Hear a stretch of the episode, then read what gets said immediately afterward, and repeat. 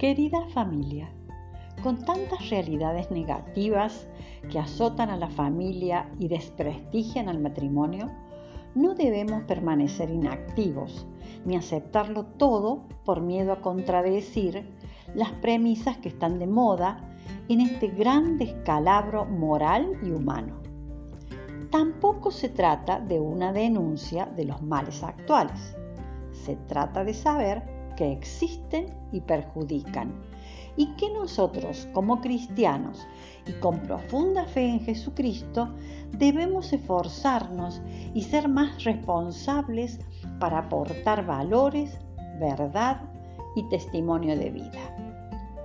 Hoy advertimos que la decadencia cultural no promueve el amor ni la entrega, que vivimos en la cultura de lo provisorio Piensan que el amor es como las redes sociales. Se conectan y se desconectan o incluso se bloquean y pasan de una relación afectiva a otra a gran velocidad. Hay miedo al compromiso permanente. Las relaciones se miden por costos y beneficios. Se traslada a las relaciones afectivas lo que sucede con los objetos y el medio ambiente. Todo es descartable. Se usa y se tira, se gasta, se rompe, se aprovecha mientras sirva. Amoris Leticia dice, reconocemos que a veces nuestro modo de presentar las convicciones cristianas y la forma de tratar a las personas han ayudado a provocar lo que hoy lamentamos, por lo cual nos corresponde una saludable reacción de autocrítica.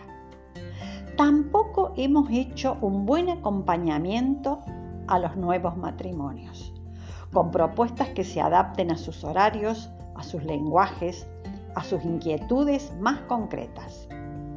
La idealización ha sido excesiva sobre todo cuando no hemos despertado la confianza en la gracia de Dios.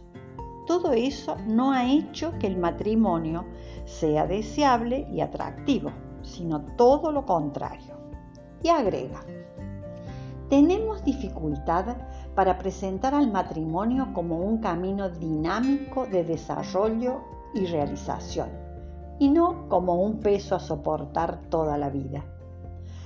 También nos cuesta dejar espacio a la conciencia de los fieles, que muchas veces responden lo mejor posible al Evangelio en medio de sus límites y pueden desarrollar su propio discernimiento ante situaciones donde se rompen todos los esquemas.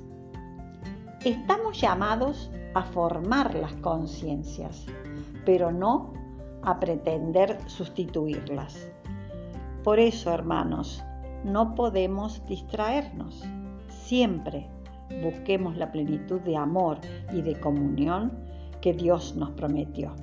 Aprendamos juntos. Te acompaño.